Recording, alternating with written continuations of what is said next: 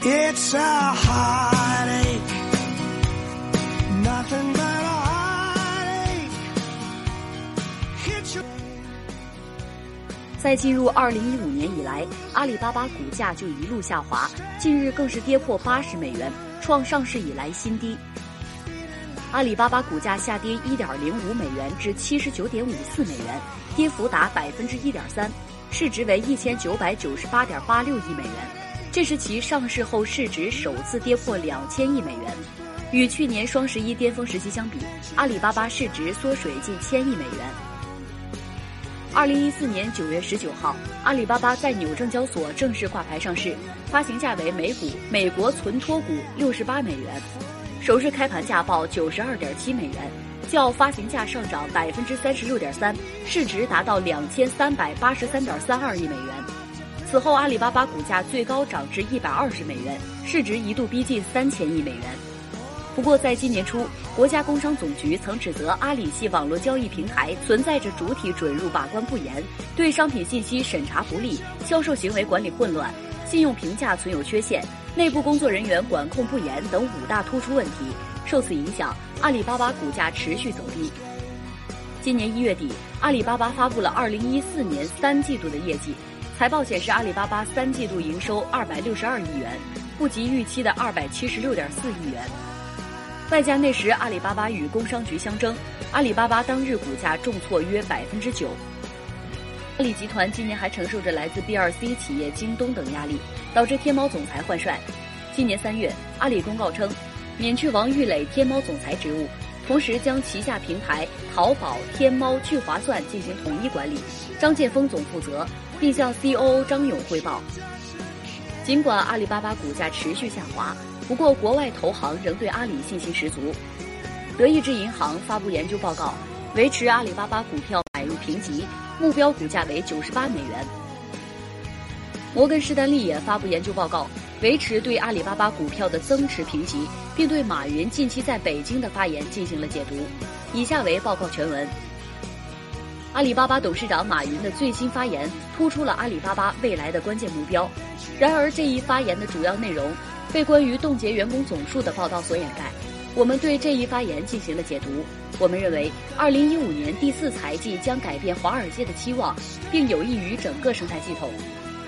最新消息，阿里巴巴在消息应用来往中发布了马云四月二十三号发言的全文。在此次发言中，马云表示，二零一五年阿里巴巴的员工总数将不会增长，这吸引了媒体的关注。大部分人认为，这一言论表明阿里巴巴近期面临着利润压力，在快速增长之后需要控制成本。我们认为，马云的言论被媒体错误地解读了。阿里巴巴的未来在于第七大业务。马云面向北京的超过八千名员工进行了发言，其中三千五百名新员工来自阿里巴巴的一系列收购，这些收购包括 UC 浏览器、高德软件、阿里影业和阿里健康。我们认为。这一发言首先是为了号召位于杭州总部以外的阿里巴巴的新员工以及老员工，并向这些员工展示公司的决心。马云尤其谈到，北京有着最重要的一些业务部门，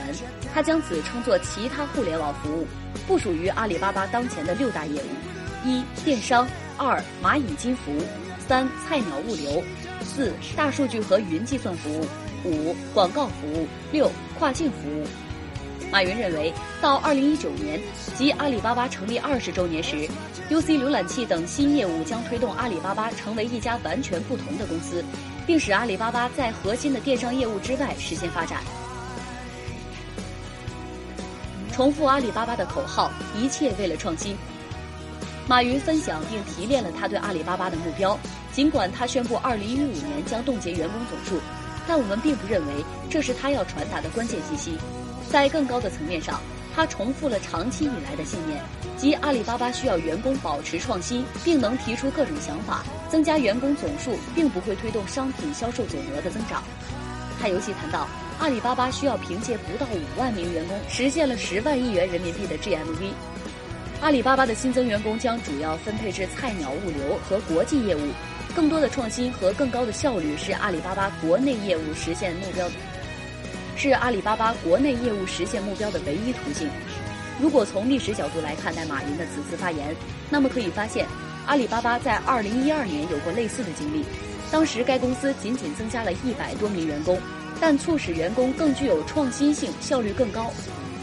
2013财年，阿里巴巴的 GMV 增长了百分之六十二，达到了一万亿元人民币。阿里巴巴的员工人数更多，意味着合作伙伴机会的减少。